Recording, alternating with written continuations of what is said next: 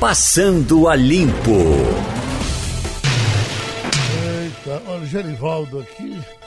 É, que que ele, ah, está reclamando com relação ao problema do, da sujeira que ninguém resolve, não está vendo nenhuma sonda por aí.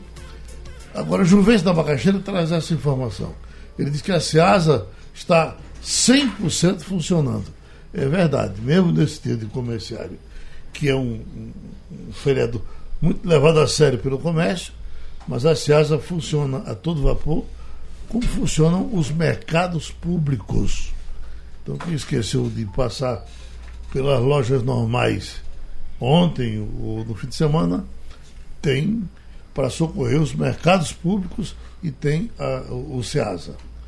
E aqui, Joaquim Donato está em Atlanta, Geórgia, Estados Unidos. Sou delegado, uh, sou delegado Joaquim Donato, uh, escrevendo aqui de Atlanta, matando a saudade, ouvindo vocês. Tá bom, delegado. Bom, mas pois a, a, nós tivemos. O mundo jurídico está no abalo, que perdeu Gilberto Marques há menos de um mês. Um mês né? atrás, é verdade. E ontem Braulio Lacerda, um advogado muito importante. Braulio estava doente, Geraldo? Foi de repente? Eu não sei, a, a, informação é que ele teve insuficiência respiratória. Não sei se ele já vinha tratando disso. E, ele participou várias vezes aqui do programa com você, Sim, em debates, ele, não é? E ele era é, é, dos primeiríssimos time dos, dos criminalistas, é, né? Aí ao lado de, criminalista. de Boris, de Célia Avelino, de é. Tanta gente forte é que tem aqui.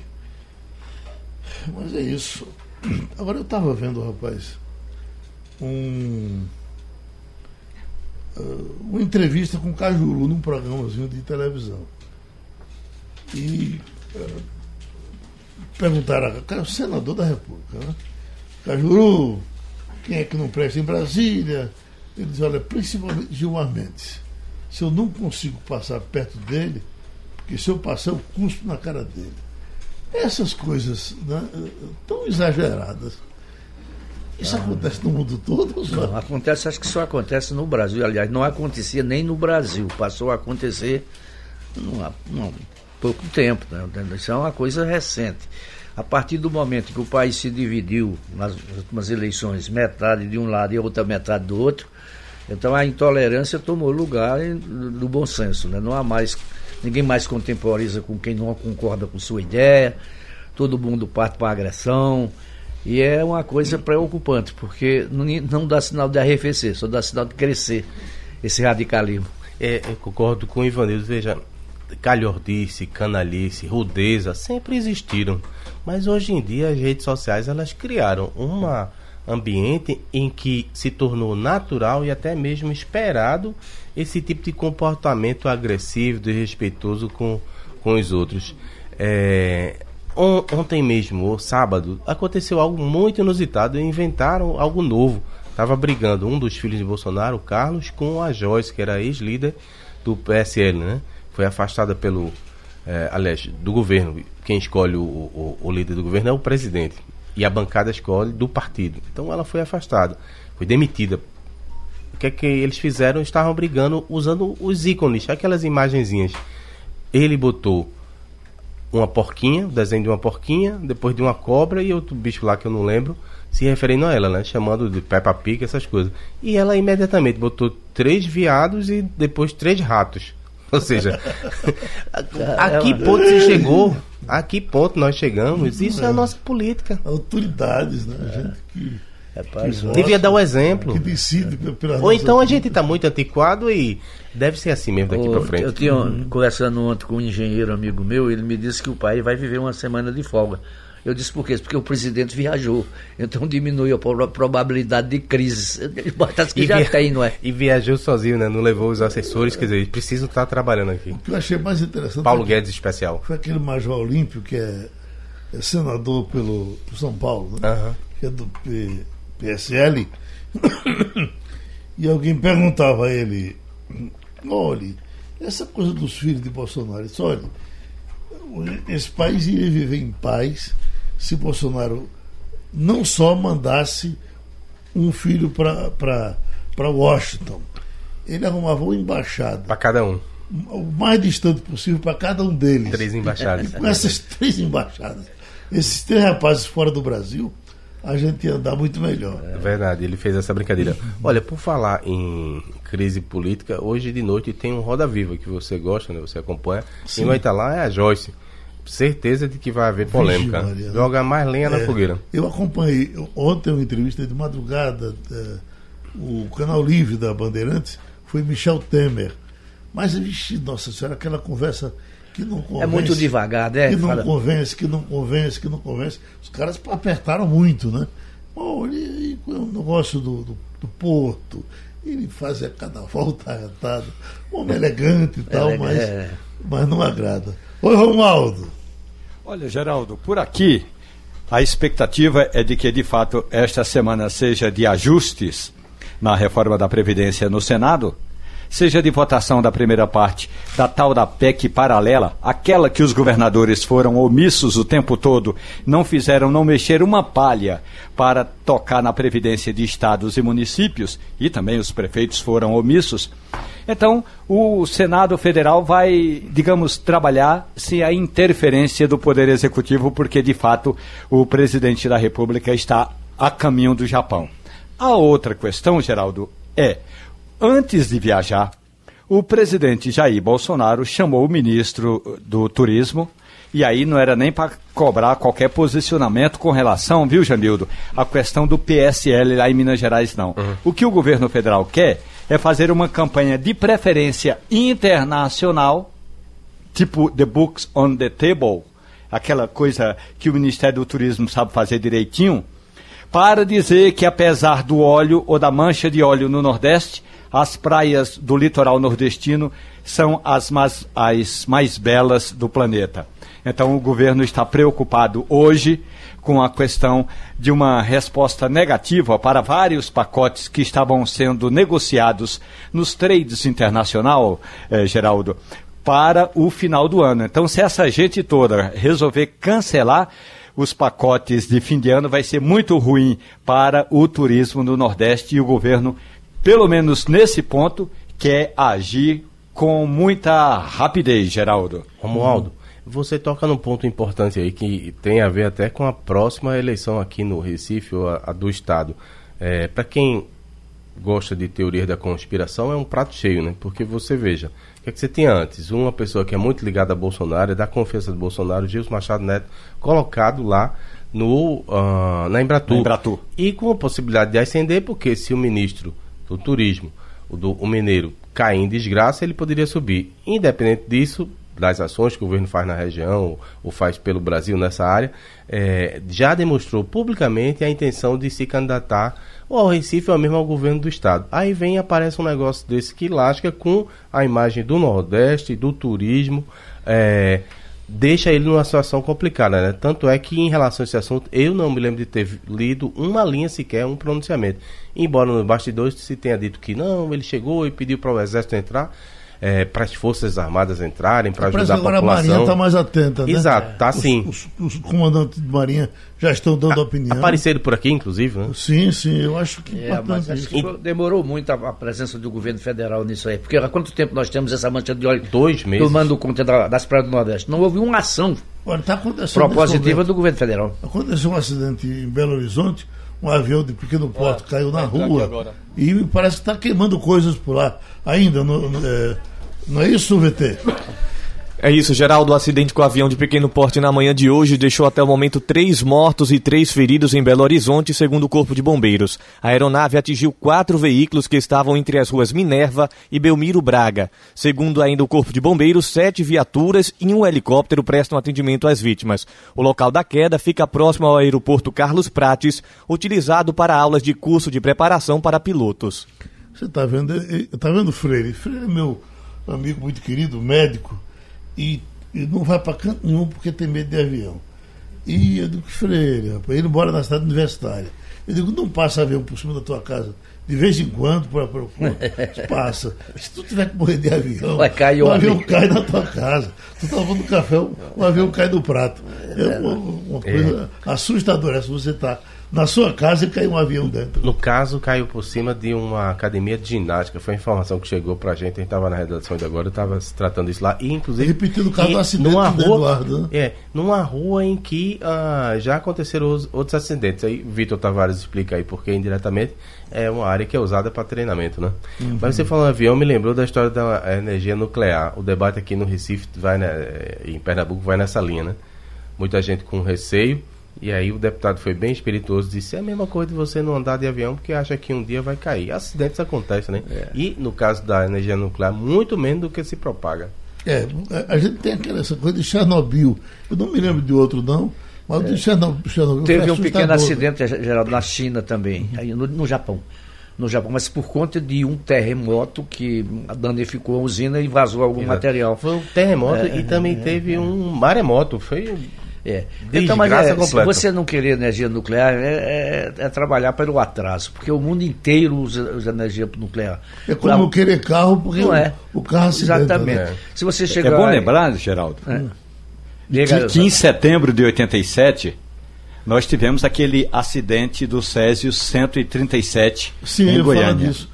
Foi Não é, Geraldo? em Goiás, não foi? Foi, na, na- na capital de, de Goiás, na cidade de Goiânia.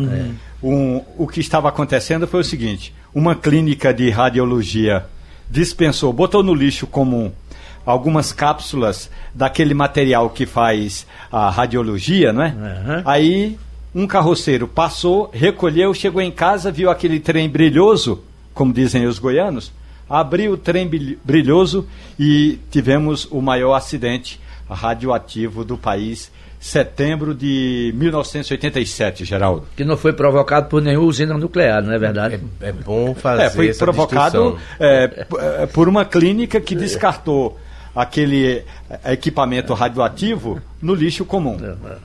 Ô Romualdo, eh, eh, vamos bater palmas para Bolsonaro, porque por conta dele você está sem horário de verão aí. Estamos convivendo muito bem, não se acabou nada, ninguém perdeu nada e a vida está muito melhor sem esse horário. Especialmente aí, que aí em Brasília, quando está no horário de verão, você sai de casa do escuro, não é? É verdade, Geraldo. Em compensação, volta para casa com o sol é, ainda antes de se pôr. É claro que eu, eu estou em Brasília é, desde o início dos anos 80. Em 87, eu comecei a trabalhar no Congresso Nacional para cobrir a Constituinte. Também em 87, eu fui para Goiânia para cobrir esse caso do Césio 137. Agora, nunca fui entrevistado nenhuma vez por nenhum pesquisador. O que não quer dizer que eles não existam, não é isso. Eu estou falando é que nunca fui entrevistado. Portanto, quem deu opinião contrária a- a- ao fim do horário de verão, contrária ao horário de verão, não me perguntou. Eu sou a- eu era a favor, agora sou apenas um saudosista. Eu era a Oh. favor do horário de verão, porque eu gostava de voltar para casa ainda com o sol claro. Que bom que você não, deu- não, não foi para pesquisa. Você- eu, eu, eu não sabia viver no horário de verão. Ô Geraldo, uma vez eu estava em Petrolina, fui trabalhar, fazer alguma coisa lá na sucursal que nós tínhamos, e o que me chamava a atenção é que na, em Petrolina tinha horário de verão, do outro lado da- do, do, do rio, em Juazeiro não tinha. Era um loucura, né? negócio complicado. Eu não sei como é que se convivia nisso. Eu sei que o governo de Joaquim Francisco, quando ele eh, dependia do governador, implantou no o horário de verão, nós fizemos aqui para Romualdo entender uma pesquisa, botamos o telefone no ar. E não teve um telefonema a favor do horário de verão. Foram todos contra. Acho que 20 mais ou menos. Um atrás do outro. Pá, pá, pá, pá. Muita gente não aconteceu? Joaquim Francisco não, não, não adotou horário de verão. Eh, passamos, é tanto que ficamos depois sem ele. Isso foi, foi para a justiça. eh, eh, eh, porque o Ceará e Pernambuco eram os que mais brigavam contra o horário de verão. Né? Mas é isso. Finalmente ele acabou. Tem gente que gosta mais da, da, da- questão do sol da noite. O problema do acordar de manhã, para criança que, que tem que sair cedinho de casa, sair no escuro, é uma parada. Né? Irracionalidade, sabe? isso passou, né? Sou Thales Castro, no- no- novamente colaborando com a gente, especialista em política internacional. Agora, professor, está um tirinete de, de, de, eh, revoltas pelo mundo todo. Todo dia pipoca um A gente, por exemplo, eu nem sei o que está acontecendo no Peru, se o do Peru voltar ao normal, porque outros vão tomando conta. Por gentileza, um, um, um, um noticiáriozinho que a gente fez um balanço da manhã hoje. Vamos ouvi-lo e conversar com o senhor. Pois não. Não. Deixa eu ver se a gente encontra um noticiário, o, o, o balanço dos acontecimentos com relação ao Chile e outros, e outros países. Em Hong Kong, polícia e manifestantes pró-democracia entraram em confronto neste domingo. Uma marcha considerada ilegal pelas autoridades atraiu milhares de pessoas às ruas do centro comercial de Tsin A polícia lançou bombas de gás lacrimogênio para tentar dispersar a multidão, que revidou com coquetéis Molotov. Centenas de lojas e bancos, além de estações de metrô, foram destruídos. A manifestação marcou o vigésimo fim de semana semana consecutivo de atos pró-democracia em Hong Kong. Os protestos começaram há quatro meses como resposta a um projeto de lei que autorizava extradições para a China continental. Mesmo com a suspensão do texto, manifestantes retornaram às ruas em novas passeatas pela manutenção da autonomia da cidade. Já em Barcelona, manifestantes a favor da independência da Catalunha jogaram sacos de lixo em frente ao escritório do governo espanhol. Manifestantes contrários à separação também se reuniram neste domingo centenas de pessoas compareceram à Praça San Jaume diante da sede do governo catalão. O protesto foi uma resposta ao movimento que ocupou as ruas nos últimos dias pela independência da região. No Líbano, milhares de pessoas foram às ruas neste domingo contra a corrupção e o aumento de impostos. O ato marcou o quarto dia de protestos na região. O movimento nasceu após o anúncio de uma tarifa para as ligações feitas pelo aplicativo WhatsApp. Mesmo mesmo com o cancelamento da medida, manifestantes voltaram às ruas. Desta vez, o alvo do protesto foi a situação econômica e política do país. Já em Bangladesh, pelo menos quatro pessoas foram mortas e 50 ficaram feridas em protestos neste domingo. Os atos tiveram início após hackers usarem o perfil de um hindu no Facebook para fazer comentários ofensivos ao profeta Maomé. Bom, ela até deixou o Chile para o senhor, professor. O Chile está. É. O Chile, eh, Santiago, tem amigos meus que, que, estão lá. O doutor Guilherme Cerqueira ontem eh, falava comigo, passava um SAP, dizendo que estava sem avião para voltar para o Brasil. Problema enorme em Santiago do Chile. É verdade. É, bom, dia, bom dia, Geraldo, bom dia, Castilho, bom dia, Jamilda, todos os ouvintes da Rádio Jornal. Pois é, eu acho que o mundo vive um processo aí de é, revoltas, né, efervescências e revoltas sociais. E a, a, matéria mencionou Hong Kong, mencionou Líbano, mas a gente não pode esquecer, naturalmente, como bem apontou Geraldo, é o Chile, que vive inclusive toque de recolher e participação militar nas ruas, no sentido de conter é, um tanto dessa revolta. Revolta que, é, no caso do Chile e no caso também do Líbano, uh, foi é, originada a partir de aumentos de tarifas. Não nos esqueçamos que nós comentamos aqui há pouco mais aí de duas semanas, na própria aqui Rádio Jornal, sobre as revoltas ocorridas uh, no Equador, que também tiveram origem em aumento uh, de, de, custos de determinados serviços públicos. No caso do Equador, foi a retirada do subsídio é, governamental é, no pagamento aí de, é, da, de, de, de, gasolina, né, de, combustíveis. E a gente vê realmente essas várias partes do mundo passando por processos duríssimos de revolta. Catalunha, Hong Kong, Líbano, Chile. Não nos esqueçamos também que México passa por um momento muito difícil, também com muita revolta, também naturalmente com muita efervescência social. Só que no México as questões lá são um pouco mais delicadas, porque envolvem é, narcotráfico, envolvem é, questões sociais profundas naquele país. Então estamos vivendo, Geraldo, realmente é, uma crise de é, revolta, uma crise de representatividade e uma crise que se manifesta de maneira é, bastante aguda no cenário internacional. O do Peru se resolveu? Perdão, Geraldo? O Peru se resolveu? Olha, o Peru se resolveu sim, porque chegamos até é, há duas semanas e meia, mais ou menos, ter dois presidentes. O hum. presidente Martim Vizcarra e a vice-presidente dele, a Mercedes Araoz, sendo empossada não é, uh, como presidente interina é, pelo parlamento, pelo Congresso, que foi fechado. O que acontece é que a Constituição peruana, que é de 1993, permite um dispositivo que o presidente dissolva o Congresso a partir de determinados uh, pré-requisitos bem específicos. E aí houve, uh, por dois dias, nesse país vizinho aqui nosso, na América do Sul, o Peru, uh, onde tínhamos dois presidentes. Mas logo depois, eh, o parlamento reconheceu que realmente o presidente eh, estava agindo de acordo com a lei, estava agindo eh, à luz da legalidade e não tinha como realmente dar posse à vice-presidente Mercedes, Arao, Mercedes. Então parece, Geraldo, que houve um certo arrefecimento, houve uma certa estabilização, muito frágil, é verdade, né, uh, na situação sociopolítica uh, do Peru. E Fernando Sampaio? Bom dia, professor. Eu queria Bom fazer dia, dois comentários, que o senhor comentasse dois assuntos. O primeiro é essa questão do Chile. O aumento da passagem é apenas de, o equivalente a 20 centavos do, da nossa moeda. Justificaria uma revolta tão grande contra um aumento tão pequeno? Isso era a primeira questão. E a segunda, eu queria que o senhor comentasse a situação da Bolívia. E Evo ah, Morales vai para o segundo turno. Ele sempre ganhou a eleição no primeiro com muita folga. Ele perdendo essa eleição, há um risco de convulsão no país? Boa pergunta. Vamos começar pelo Chile. Ah, quem não se lembra daqueles clássicos, é, daquelas clássicas manifestações brasileiras lá em julho de 2013, não é? em razão daqueles 17 centavos, eu acho que eram 17 centavos da época do aumento da tarifa de transportes públicos lá ah, em São Paulo. Aquilo ali causou, na verdade, um tsunami. A gente, inclusive, é, nomeia esse período histórico aí do Brasil recente como sendo as jornadas de junho, de junho de 2013.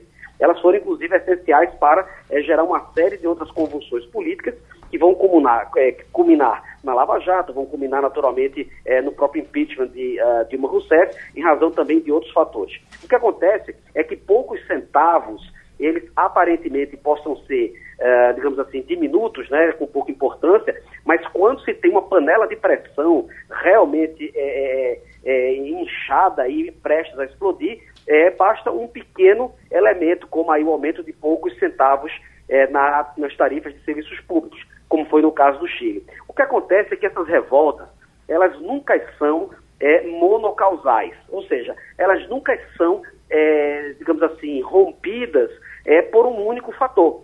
Elas têm realmente uma plataforma política de crítica ao presidente de centro-direita, Sebastião Pinheira, né, que é um mega é, empresário, milionário, também tem um fundo de, é, digamos assim, manifestação política em razão do ambiente é, internacional e, sobretudo, aqui sul-americano. Então, eu acho que esses centavos poucos ah, foram realmente significativos para explodir essa bomba relógio no âmbito é, social. E no caso da Bolívia, é, Evo Morales já entra para a história daquele país, que é tido como o mais pobre aqui da América do Sul, pelo fato de ter, estar permanecendo por mais tempo em termos de chefia de executivo uh, na história desse país, que sempre teve uma história de muita fragilização e de muita instabilidade política. A Bolívia uh, sempre teve uma sucessão de golpes de Estado de maneira muito frequente. Então, o que acontece é que a Constituição boliviana não permitia mais um mandato.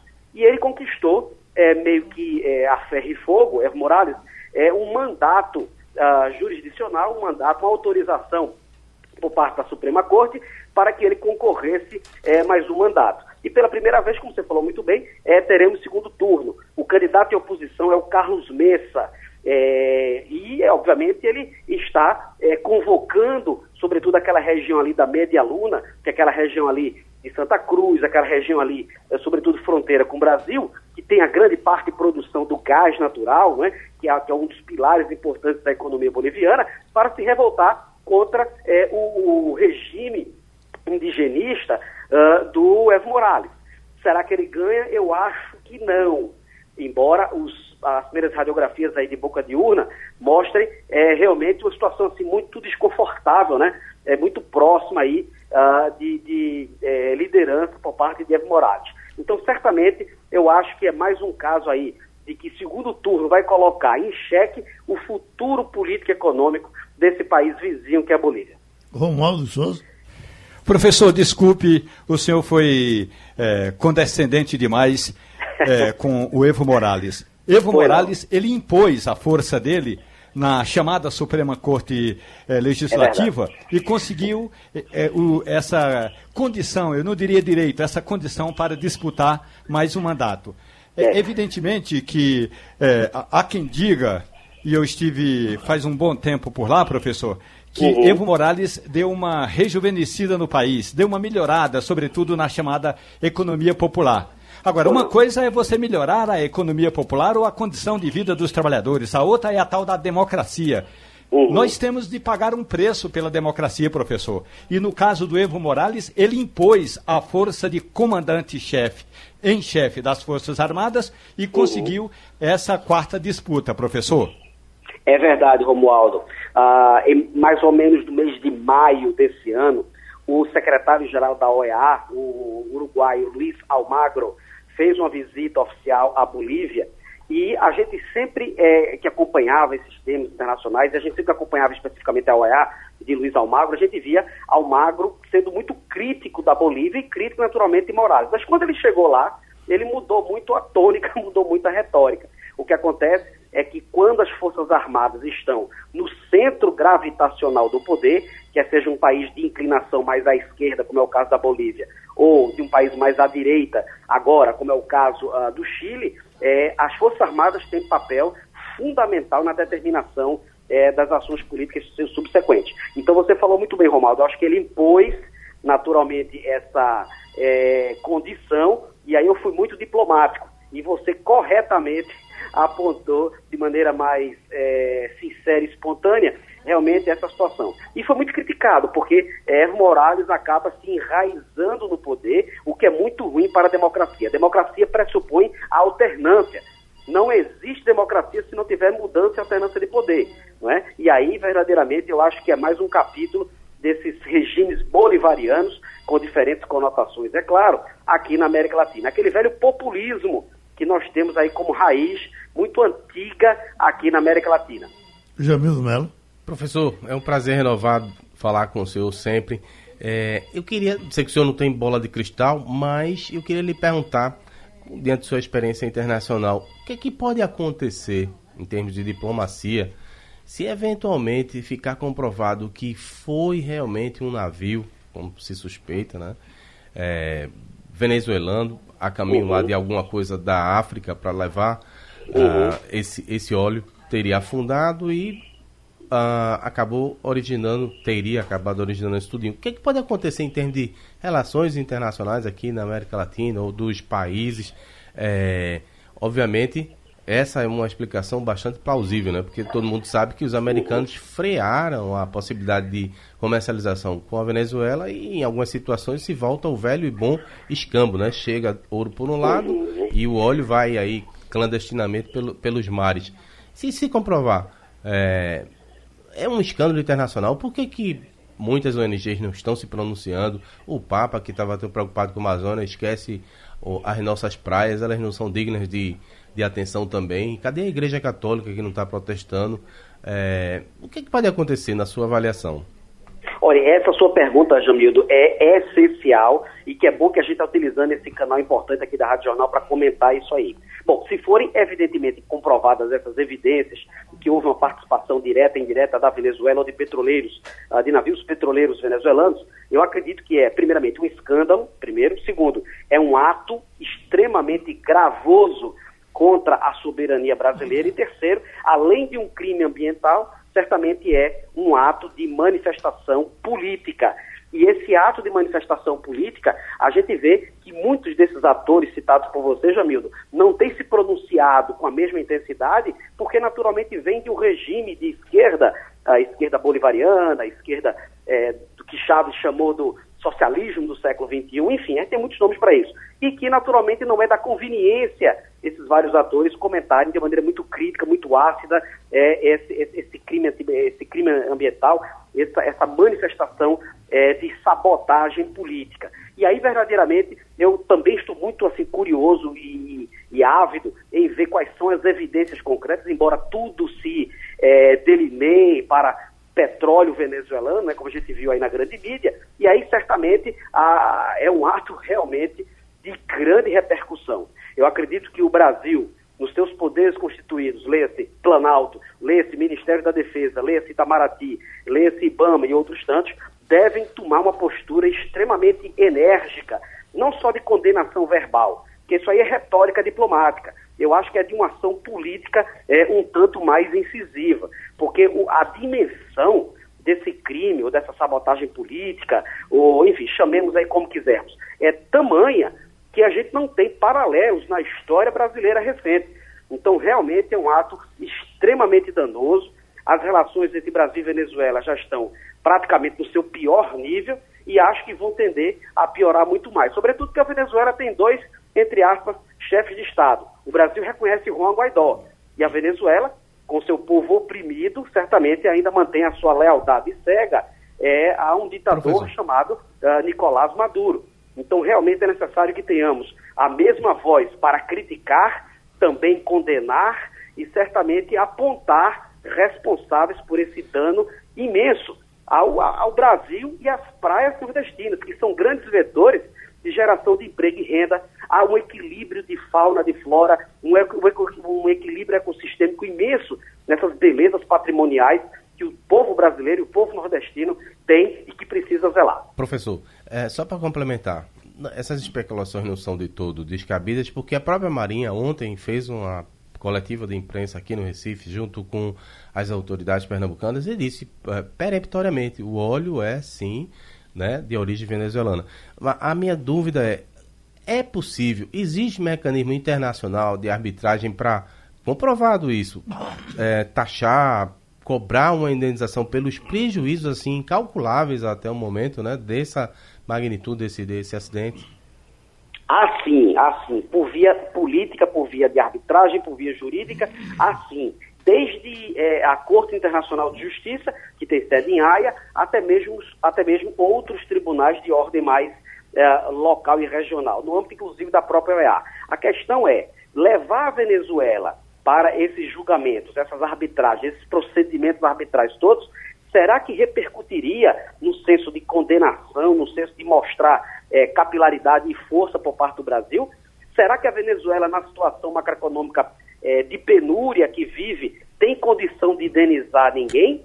Acredito que verdadeiramente não. Eu acho que a sinalização deve ser mais incisiva no campo político, mais no campo talvez até comercial, talvez é, utilizando os mecanismos aí de embargo comercial e outros mecanismos para realmente trazer um certo caráter de punitividade, porque o dano é grotesco, o dano é tamanho que nós realmente nunca vimos cenas como as lastimáveis cenas que nós estamos vendo é, atualmente. Então eu acho, Jamildo, que a arbitragem é boa, interessante, o aspecto jurídico funciona, existem mecanismos para isso, o Brasil sabe muito bem, mas certamente talvez não sejam suficientes para reclamar uma punitividade à altura desse crime político, dessa sabotagem estatal que está sendo feita a, aos estados nordestinos.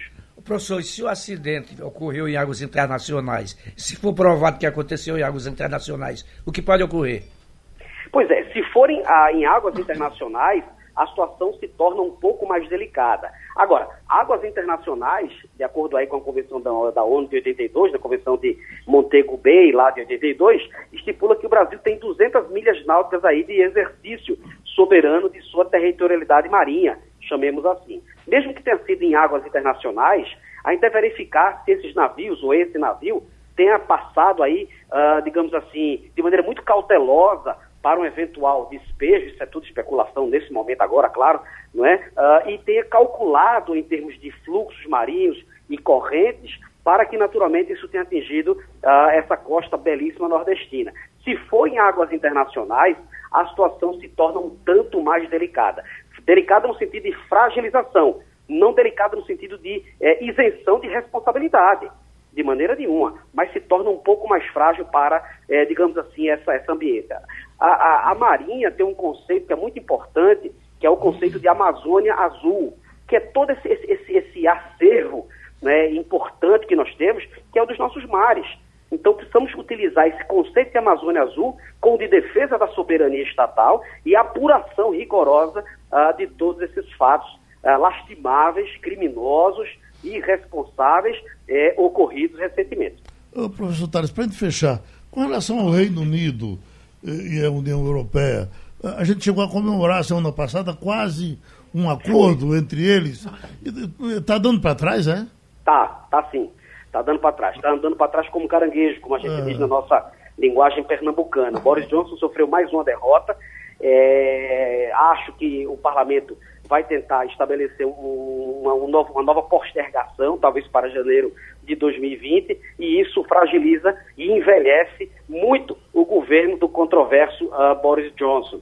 E aí o que acontece? Aí eu estou vendo que o partido que está em oposição, que é o Partido Trabalhista, eu acho que está também querendo tirar carona nesse momento aí frágil de drama uh, socioeconômico muito grande para convocar novas eleições, reduzir a maioria que o Partido Conservador do Boris Johnson tem e, naturalmente, se catapultar como grande força política. Então, ela está utilizando, o Partido uh, Trabalhista pode estar tá utilizando o Brexit à sua conveniência para fins de destituição da maioria do Partido Conservador. Essa é uma hipótese, porque eu estava crente que Boris Johnson tinha feito uma costura no parlamento e o cronograma do dia 31 de outubro agora, da retirada do Reino Unido, ia ser é, respeitado, ia ser cumprido e o parlamento ia aprovar. Mas eis que não, voltou-se a, a estaca zero.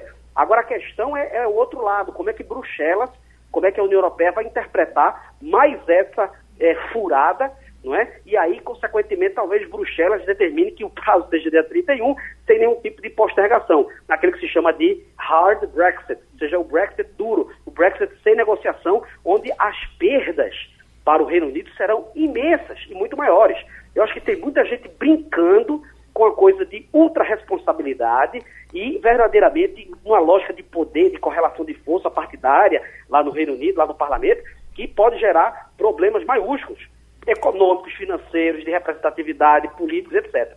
Então é mais uma derrota, é mais uma, uma, uma, frustração generalizada, viu, Geraldo? Muito obrigado, professor Tales, que passou ali com a gente. Se baseando no que aconteceu com Michel Temer, está encontrando um caminho para procurar a mesma coisa para uh, para Aécio, porque são coisas muito paralelas, muito parecidas, e que Aécio poderia se livrar do processo também. É, a questão, Geraldo, é que no processo do ex-presidente Michel Temer, o juiz Valisney Oliveira, aqui do Distrito Federal, e a Vara Federal de Justiça aqui em Brasília, entendeu, Geraldo, que aquela gravação feita pelo empresário Joesley Batista na casa do então presidente da República continha inconsistências, trechos em branco, algumas pausas supostamente provocadas, portanto, não dava para fazer uma perícia completa na gravação.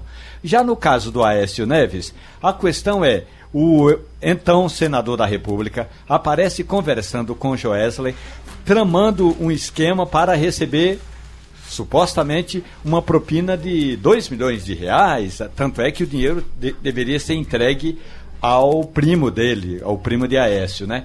Então, uhum.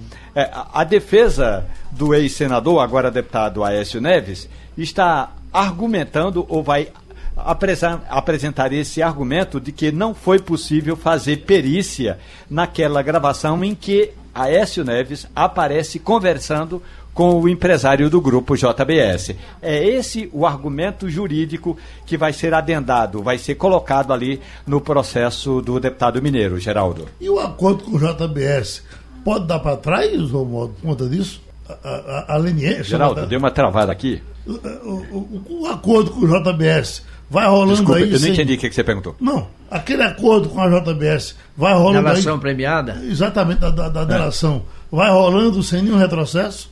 Tá Tem vários processos, né? A JBS, o grupo JBS e os empresários do grupo JBS tem, estão envolvidos em pelo menos quatro processos eh, ou acordos de leniência, é, quando o empresário eh, reconhece o erro ou reconhece a culpabilidade no processo. Uhum. Todos eles foram homologados pelo Supremo Tribunal Federal. Agora, se há processo, se há pedido pedidos para anular alguns dos julgamentos da Lava Jato, também tem pedidos para anular um dos acordos de leniência firmado entre o grupo JBS e o Ministério Público Federal, ainda na gestão uh, do procurador Rodrigo Janot. Esse processo ainda está em andamento. É, é, uma das prioridades do novo procurador Augusto Aras, Geraldo. Jamildo, você, qual, qual foi o maior tempo que você já passou num avião? Maior tempo. Acho que nada do outro mundo, não. Uma viagem daqui pra, pra França, daqui para os Estados Unidos. Oito horas. É. Agora é chato, viu? É chato hum. pra caramba. Eu passei 13, Geraldo. 13? É. Aqui Los Angeles, Tóquio. Eles estão festejando aqui. Um 19 horas, né? 19 horas. 19 horas é um, é. é um bom pedaço. Sim, Ô, Geraldo, sem uma deixa droga. Eu, deixa eu fazer uma pergunta aqui para Romualdo. Romualdo, me diga uma coisa. Qual tem sido a reação dos políticos citados por Rodrigo Janot no livro dele? Porque ele, ele, ele não livra a cara de ninguém. De A a Z, ele colocou todo mundo lá como corrupto, suspeito de corrupção, enfiado em falcatruas, não livra a cara de ninguém. E eu não senti nenhuma real, pelo menos na imprensa. Ele, ele fala de colo? Fala de colo e diz que colo foi armado para tirar nele. E ele teve que levar a Polícia Federal para é, segurar. Se colo tentasse puxar o revólver, a Polícia Federal atirava em colo. Está lá no livro. Então, é, eu não, não, vi na imprensa né, nenhuma repercussão maior a respeito de tantas coisas que o, o Janot fala. Aí em Brasília também houve esse silêncio? É, o ex-presidente Fernando Collor de Mello resolveu é, atirar novamente, mas com palavras, para o lado do então Procurador-Geral da República, a quem ele chama de Janó. Mas não cita em nenhum momento o livro do ex-procurador. Portanto, na prática, é, a, a, a tática aqui em Brasília, daquelas pessoas citadas no livro do ex-procurador é: pode até falar de Janó, Pode até falar de Rodrigo Janot, mas ninguém fala do livro, justamente para não fazer propaganda da obra de arte do ex-procurador-geral da República. O ex-presidente Lula já teria dito para aliados que pretende viajar pelo Brasil para pacificar o ambiente político no país. É. Lula estaria adotando um discurso de unificação nacional e de fim da polarização política eh, implicada ou aplicada depois das eleições de 2018. Já tem gente aí na área jurídica né, pedindo que a justiça tenha cuidado com a provável soltura de Lula, que ele não pode sair fazendo política pelo país. Já tem gente se colocando contra antes de decidir se vai ou não fazer isso. Isso aí só pode ser piada. Isso é uma anedota de mau gosto, porque a vida toda o que Lula fez foi pregar desunião nós contra eles. Como é que agora ele saiu da cadeia e vai fazer diferente? Se sair. É, é, é impossível. Ele, é da natureza dele. Não há como ele não jogar um contra o outro. Até para dizer eu sou bom. Unificação só se for em torno do nome dele. É isso, Romualdo. Olha, Geraldo, a, a, o, o ex-presidente Lula nasceu para ser agregador é, em torno das propostas que ele defende. Isso é, ninguém pode ignorar. Agora, por outro lado, foi o mesmo ex-presidente Lula e o Partido dos Trabalhadores que contribuiu para que a gente tivesse esse clima de beligerância. É claro que Jair Bolsonaro também não é flor que se cheire. Agora, é, se o, o, o ex-presidente mesmo resolver fazer essa campanha pelo Brasil, nós contra eles, aí é preciso que alguém tome alguma providência, porque na prática, é, o que as condições que serão dadas para que Lula saia da prisão não é de. Ele, ele vai continuar respondendo por aquilo que cometeu, a não ser que o Supremo Tribunal Federal resolva anular o processo. Aí, se anular o processo, vão passar uma borracha nos crimes de Lula, corrupção e lavagem de dinheiro. Aí ele estará livre, inclusive, para fazer o que mais gosta. Seja aí. Uhum. Agora, na verdade, o, o, o, o governo de Lula, ele ele juntou todo mundo. Eu, eu, eu, eu, discutiria isso com o Jamildo. Eu achei que ele não foi é, beligerante quando, quando presidente da República. Ele juntou tudo, juntou. Se juntou com Como é que não foi? Queria até expulsar que... jornalista do país, porque fez matéria contra ele. Em algum momento, né? Mas no todo, veja, ele, ele, ele, uniu os políticos é, todos. É. Eu acho o seguinte, viu, Geraldo? É, por mais que Lula tenha se arrumado e arranjado é, seguidores para defender as bandeiras do PT, ele, ele foi muito menos é, é, desagregador do que alguns dos seguidores de Bolsonaro. Eu acho que o pessoal, eu, não, não, o próprio presidente, mas grande parte dos seguidores de Bolsonaro são muito mais radicais do que os radicais de Lula eram na época de Lula. É, eu acho que foi esse o problema. É que nós tínhamos, nós não tínhamos um, um confronto. Aí agora apareceu, né? E, e, E, e tá difícil achar o caminho do meio, do equilíbrio. É difícil. a impressão que me dá é chegou- que, é que Bolsonaro é muito mais de confronto e de atrito do que, do que Lula. Ele, ele tem, tem mostrado isso. Se ele não for, pelo menos os seguidores dele são. Você quer um cara mais radical do que o Olavo Carvalho? E ele tem uma grande parte dos seguidores do- dos defensores do Bolsonaro são ligados ao Olavo de Carvalho. Ninguém, ninguém nega isso. Inclusive o ministro da Educação, o ministro das Relações Exteriores são olavistas. E Olavo de Carvalho é radical, do- é o mais radical dos radicais. Agora é engraçado que eles estão atirando entre eles mesmos, né? Não precisa nem mais da oposição para brigar. Em certa forma, repete o PT, que tem aquele monte de eh, conflagração interna. É, o PT tinha gente radical, a gente sabe que tinha. Você quer mais do que. é, você tinha gente equilibrada, como, como é, o deputado que foi do. É, Geno- Genuíno. Genuíno. Genuíno era um homem equilibrado, era um cara de centro. A Disseu era um radical. É, né? tinha gente, já disse eu era radical, não é? Quer dizer, é, é, cada partido tinha o- o- os seus contempo, que, que contemporizavam e tinha os que incitavam a. Incendiava. É, o Disseu mesmo- fogo no na gasolina. O Disseu, mesmo preso, encontrava sempre um jeito de ir no Twitter, tocar fogo. O Disseu está calado agora, né, Romualdo? Olha, Geraldo, ele não apenas achava um jeito de tocar fogo pelo Twitter, como ach- achava um jeito de embolsar dinheiro. Tanto é que quando estava preso no esquema do mensalão do PT, ele recebeu propina no esquema do Petrolão, no esquema de corrupção na Petrobras. Portanto, José Dirceu, ele é muito bom para meter a mão no dinheiro público. É, agora sim, ele está calado. É, José Dirceu está esperando o mesmo que Delúbio Soares o, o ex-tesoureiro do PT eh, aguarda, que é o julgamento desta semana, que, segundo o ministro Marco Aurélio Mello, vai ser 7 a 4 para liberar eh, boa parte dos que estão presos em razão da condenação em segunda instância. É, há quem diga que não é bem assim não, que o Marco Aurélio Melo está muito otimista, mas ponto.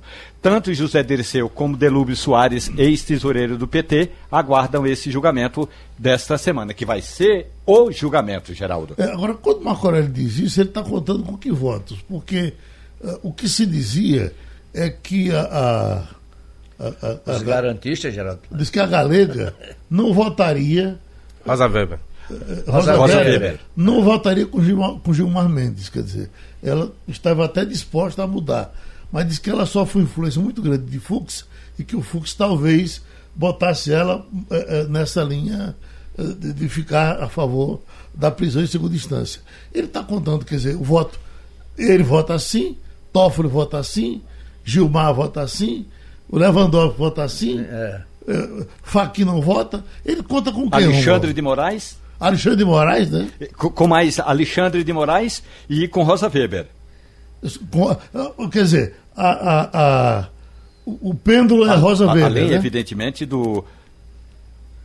Pois é, olha, Toffoli, Gilmar Mendes, Marco Aurélio Melo, Lewandowski, Rosa Weber e o, o decano Celso de Melo. Aí, Geraldo, um, dois, três, quatro, cinco, seis. E mais o Alexandre de Moraes, sete. Sete Sei. a quatro. É essa a avaliação que tem Marco Aurélio Melo. Uhum. Os mais eh, prudentes acham que vai ser 6 a 5 também para liberar. Eu também acho que vai liberar. E, e aí, eh, Rosa Weber não estaria nesse time, mas vai ser, deve ser mesmo 6 a 5. 6 a 5 para liberar. A questão é. Como é que vai se dar essa liberação e quais serão as condições para liberar? Mas eu estou entre aqueles que avalia que na na quinta-feira de manhã, o Diário Oficial da Justiça virá com o resultado de que, por maioria, os ministros do Supremo decidiram reconhecer que quem tem direito à apelação vai responder ao processo em liberdade. Agora, é claro que o resultado, ainda que publicado no dia seguinte, vai depender ainda do acórdão. Como tem repercussão geral, vai valer para todos os casos no país, eh, vai, tem de esperar o acórdão. O acórdão é uma espécie de ata, resumindo o que foi o julgamento. E segundo o regimento do Supremo Tribunal Federal, esse acórdão pode durar até 60 dias. É uma regra baixada pelo então presidente Ricardo Lewandowski, que, portanto, não vai ser para de hoje para amanhã, não, Geraldo. Agora vê que coisa fantástica. Os condenados em segunda instância são soltos e ficam presos os que estão presos sem passar por instância nenhuma. que Exatamente. coisa, né? Mas a diferença é que esses, Que esses nunca podem viram a cara de um juiz, é bem verdade. esses que podem recorrer são os que pagam bons advogados. Os outros, coitados, são né, a, o resto. É para se lascar. Olha, com relação à caixa preta do BNDES, que tanto Bolsonaro estava querendo abrir, uh, chegaram a três CPIs e não teve uma conclusão. Não. Aliás, não, não se abrirá a caixa preta.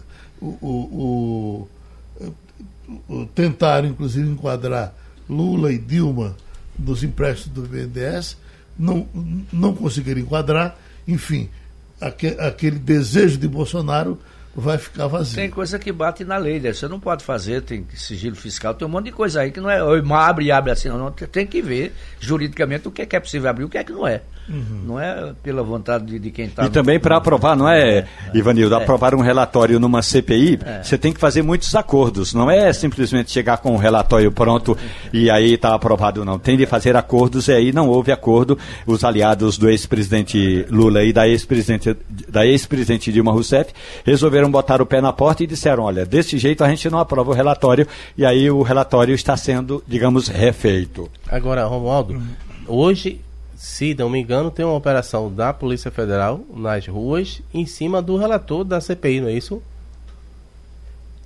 Deputado Sérgio de Souza, do MDB do Estado do, estado do Paraná, é, que é justamente apontado como um dos políticos que recebeu propina do esquema é, dos fundos de pensão para não incriminar todo mundo.